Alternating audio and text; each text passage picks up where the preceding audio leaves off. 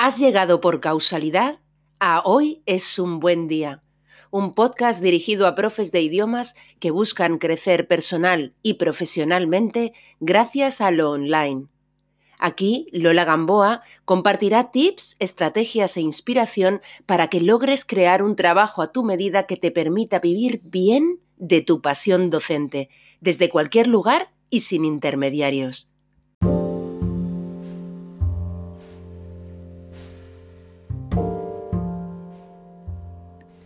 ¿Te gustaría saber cómo puedes proteger tus cursos online de idiomas para que otros no te los copien? ¿O quizá te gustaría saber cómo controlar que los alumnos de tus cursos no compartan sus contraseñas con otros alumnos?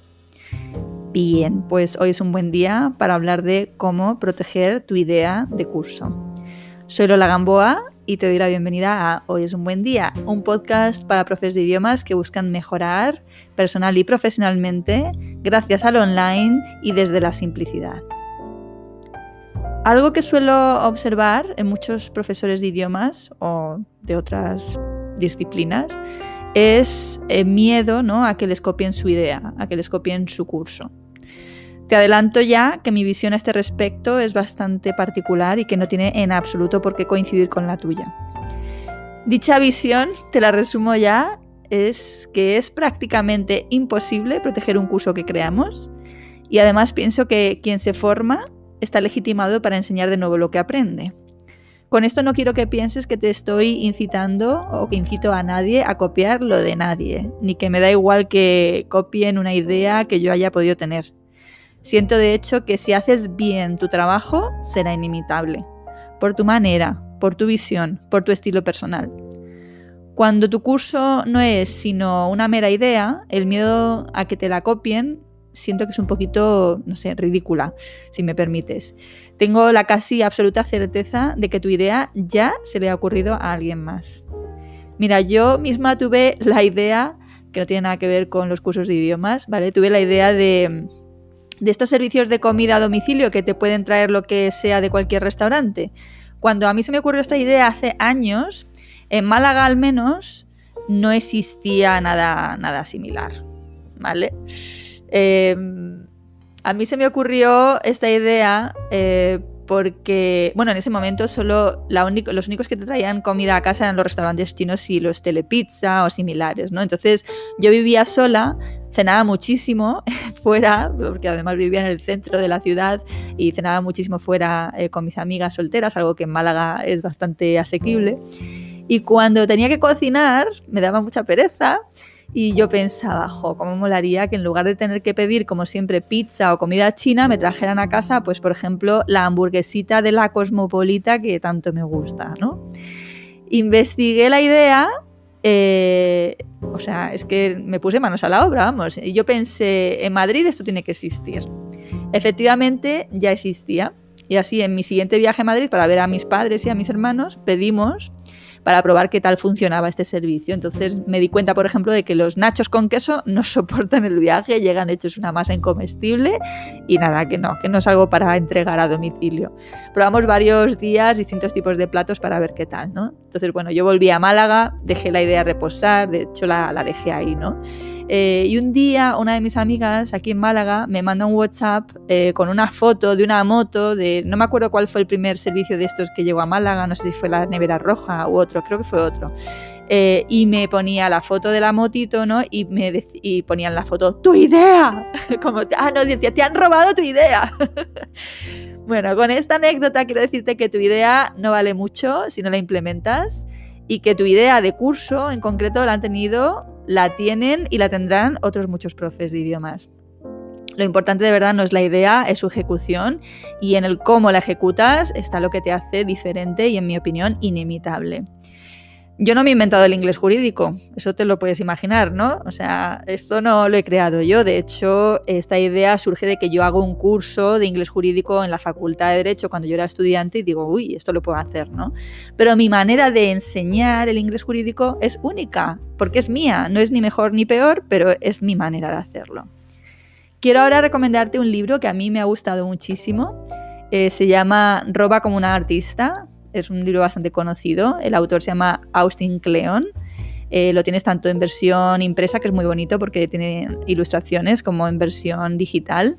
Bueno, pues el autor bueno, o sea, ya parte del, título, ¿no? Roba como un artista, ¿no? Él sostiene que nada es completamente original a estas alturas del partido y que nada surge del vacío. Es decir, que todo trabajo creativo se apoya en un trabajo anterior y este en otro anterior y así, ¿no? Entonces, en el libro él cita, por ejemplo, a un autor francés que se llama André Gide, Gide, André, André Gide, el francés lo tengo muy abandonado, perdón. Y este hombre dijo algo así como, y traduzco yo, eh, porque yo lo he leído en inglés, todo lo que es preciso decirse ha sido dicho ya, pero como nadie estaba escuchando, es preciso volver a decirlo de nuevo. Cleon, el autor de este librito que te recomiendo, dice que esto es en realidad un alivio porque nos libera de la carga de ser súper originales y nos permite en cambio abrazar nuestras influencias. De hecho dice que cada uno de nosotros somos la suma de lo que nos ha influido o influenciado. Así que desde luego este yo te puedo decir que es mi caso, yo soy la suma de todos mis aprendizajes, los que yo a mi vez pongo a disposición de mis alumnos en mis cursos. Soy de hecho, como dice Cleon, una coleccionista, pero una coleccionista muy selectiva. Procuro nutrirme de conocimientos interesantes para producir a su vez conocimientos igualmente interesantes para mis alumnos. Cleon dice, tu tarea es recabar buenas ideas. Cuanto mejor sean esas ideas que recabes, más opciones tendrás de elegir lo que quieres que te influya. En fin, que este librito, que por cierto es un bestseller, es una pequeña delicia, definitivamente te lo recomiendo, porque si hay algo que me gusta de ser profe, es poner mi creatividad, mis conocimientos y mis propias aportaciones al servicio de mis alumnos. Entonces, eh, te da ideas muy interesantes y te hace pensar cuestiones que quizá antes no te habías planteado. Con todo esto, de nuevo, no quiero que entiendas que te estoy animando a copiarlo de nadie. Tu manera especial de entrelazar tus conocimientos y construir sobre ellos es tu propia aportación al sector. Quizá te estés ahora preguntando, pero bueno, a ver Lola, ¿en serio no tengo forma de proteger mi curso? Imagina tu curso online ya colgadito en tu plataforma eh, si la plataforma está hecha con WordPress, seguramente el plugin que uses para restringir el acceso a esos contenidos de pago eh, realice un control de las IPs que hacen a la plataforma. ¿vale? Entonces, estos plugins llevan eso, ¿no? Es decir, controlan los accesos por IP. Entonces, cada cierto tiempo me pasa a mí que algún alumno me escribe diciéndome que no puede acceder a su curso. Me manda un pantallazo y entonces veo lo que ha ocurrido. Es decir, que demasiadas IPs han intentado o están intentando acceder al curso con ese mismo usuario y esa misma contraseña lo cual se traduce en que hay una alta probabilidad de que el alumno esté compartiendo sus claves con algún amigo. Cuando el sistema, cuando este plugin detecta un número X que tú puedes definir, ¿vale? Un número X de IPs distintas accediendo con unas mismas claves, presume que se están compartiendo y bloquea a ese usuario. Entonces es cuando me escriben. cuando esto me ocurre, yo le explico al alumno la causa. Le hago, lo hago de verdad con mucho tacto porque, mm, bueno, puede ser por otros motivos, ¿vale? Pero sobre todo no quiero que se sienta que lo acuso de nada. Aún así, a partir de entonces el alumno ya sabe que yo sé. ¿Vale? Así que ahí lo tienes, ahí tienes una manera de proteger eh, tu curso.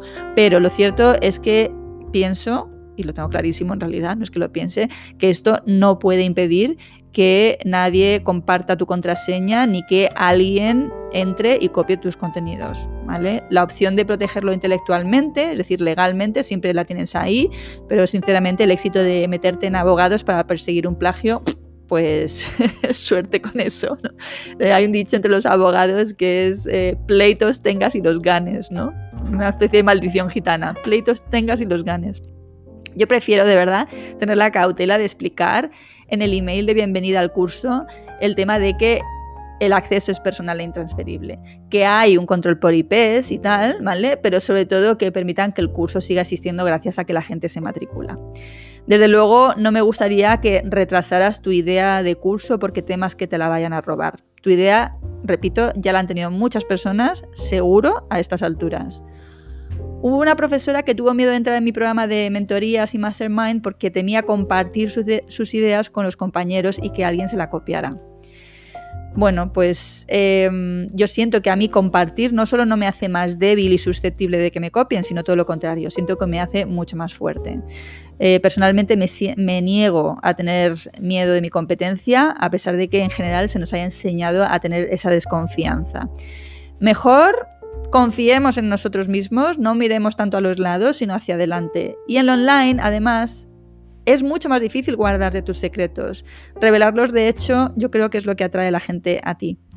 Me encantó una cita que leí, no sé dónde y no sé hace cuánto tiempo, que decía algo así como, si yo tengo una manzana y tú otra manzana y, y nos la intercambiamos, ambos seguimos teniendo una manzana. Pero si yo tengo una idea y tú otra idea y nos las intercambiamos, ambos tendremos dos ideas.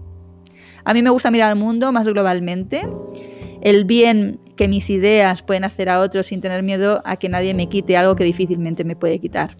Un mundo con mejores ideas y personas más felices redunda en beneficios de todos. Un mundo de profes de idiomas viviendo bien de su pasión docente, que enseñen a quien mejor pueden enseñar, es decir, a su nicho, es sin duda un mundo mejor que no pone en peligro lo que yo misma hago. Y por eso yo comparto mis ideas, basadas en ideas de otros y procesadas por mí con mi perspectiva personal. Y aquí lo dejo por hoy.